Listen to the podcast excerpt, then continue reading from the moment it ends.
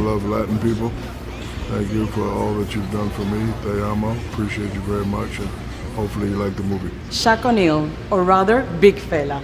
Do you think that age matters in order to fulfill your dreams? No.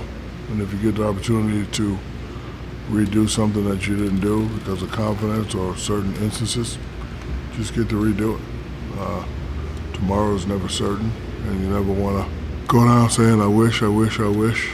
That's why I try to uh, I try to accomplish everything when I want to accomplish it that day. How important is mental toughness comparing to physical strength in sports? Mental toughness is, is all you need to get yourself to the next level.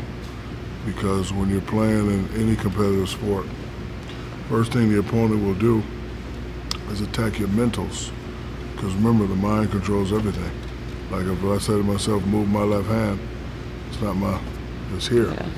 So if you attack that first and you conquer that, then you could conquer your opponent. Is it true that once a shooter is always a good shooter? Yeah, like guys like Reggie Miller will always be able to shoot. And guys like me that's a dunkers will always be able to dunk. Throughout your career, you had accomplished many big goals.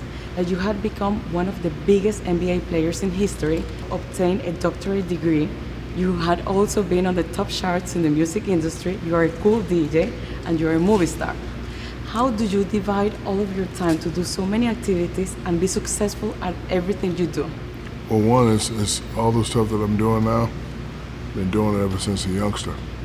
So if you have a lot of practice at it, eventually you become okay to good to really good to pretty good. So uh, on the way to basketball, I'm mimicking my favorite rappers. When I get to the court, I'm mimicking my favorite basketball players. When I get home, I'm in my room scratching on my DJ set. When I'm in the shower in the mirror, I'm practicing my dancing. So all the stuff I'm doing now is stuff I've been doing my whole life. This is a very funny movie, but it also has a lot of positive messages. What do you think is the biggest lesson from this movie? Biggest lesson is, uh, you know, take advantage of opportunity. Uh, don't ever be afraid to take that last shot, and just have fun.